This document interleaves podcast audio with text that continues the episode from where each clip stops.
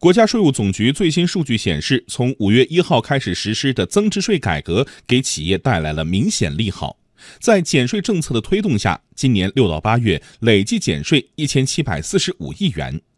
央广经济之声记者张子宇报道。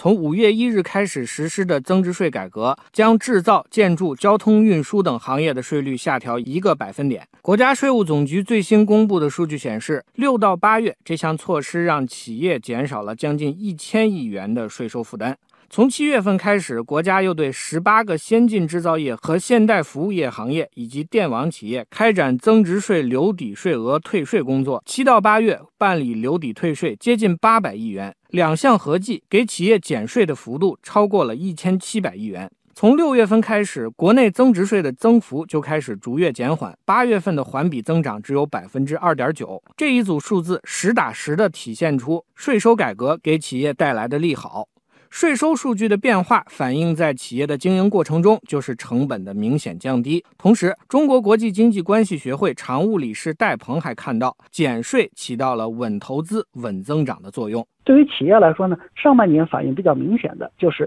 在物流、交通和企业生产相关的一些固定资产的投资方面呢，它所面临的税负相对来说是较为明显的降低。这对于整个经济的增长和保持下一个阶段的经济增长的良好势头，显然起到了一个很好的推动的作用。增值税的改革还会产生一定的连锁反应。中国人民大学经济学院教授刘锐告诉我们，增值税的改革会对下游产业链产生积极影响，最终让相关产品和服务的价格更加亲民。作为这税来讲，它降低以后呢，它对下游的企业来讲，成本也就相应的有所降低，也就刺激了下游产业的投资的积极性，相对的增加盈利水平。那么最终到了消费者手里来，相对的这个价格成本啊，就应该是降低